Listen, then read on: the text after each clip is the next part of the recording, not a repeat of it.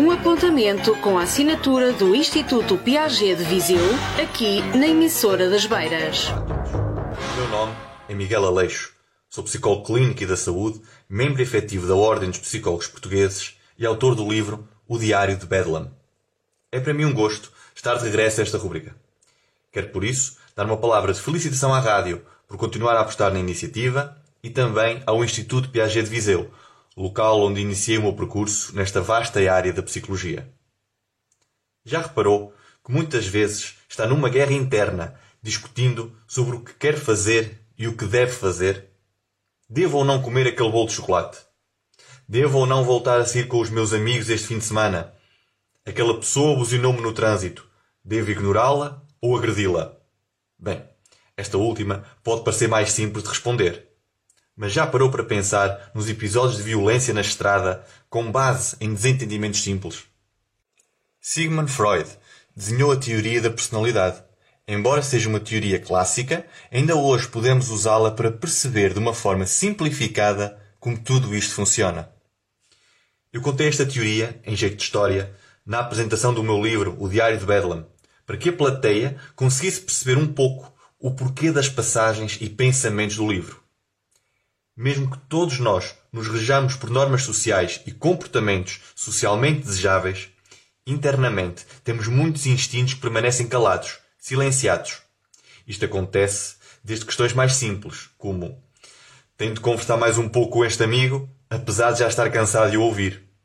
Ou em questões mais complexas, como términos de relacionamentos mal geridos, onde algumas pessoas desenvolvem comportamentos possessivos graves que colocam em causa a segurança física e psicológica do antigo parceiro ou parceira. De uma forma simples, e segundo Freud, a personalidade estaria dividida entre o id, que são os nossos instintos mais primitivos, aquilo que mais desejamos fazer, o superego, que são todas as nossas concepções sociais e educacionais, os comportamentos socialmente aceites, e o ego, que, não sendo senhor da sua própria casa, procura equilibrar estas duas forças, extremas e opostas, para tomar uma decisão ou uma ação.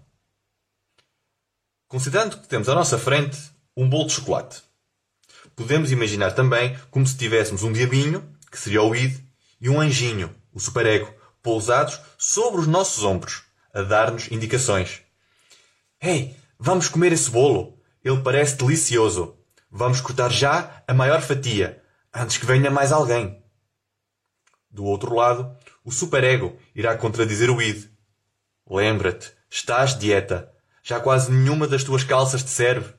E nunca deves cortar a maior fatia de bolo para ti. Imagina o que irão pensar da tua gulosice. E entre esta discussão, o ego lá irá intervir e decidir a quem fará a vontade. Por vezes, e naquela que muitas vezes é a melhor opção, ele procura o equilíbrio entre ambos. Então, desta vez, ele vai somente cortar uma pequenina fatia de bolo, apenas para provar. Esta história pode ser replicada com inúmeros exemplos, uns mais complexos que outros, mas que certamente consegues identificar na tua vida. A forma como nos questionamos e agimos na tomada de decisão é fundamental para o equilíbrio da nossa saúde mental e das nossas relações pessoais e sociais. Os processos de decisão estão condicionados por aqueles que são as nossas crenças, hábitos, traumas, grupos sociais e associações emocionais.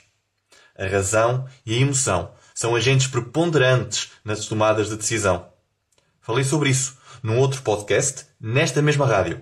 Podes encontrá-lo no Spotify, em Crónicas do Ensino Superior, com Miguel Aleixo.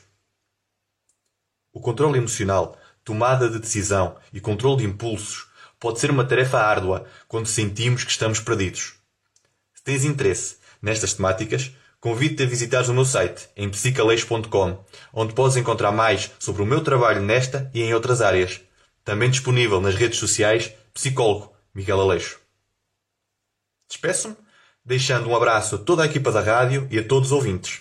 Convido também todos os jovens estudantes do secundário que estejam interessados nesta vasta área que é a psicologia, possam vir conhecer o Instituto e esclarecer qualquer dúvida neste âmbito. No Distrito de Viseu, Psicologia é no Instituto Piaget. O meu nome é Miguel Aleixo. Foi um gosto estar convosco.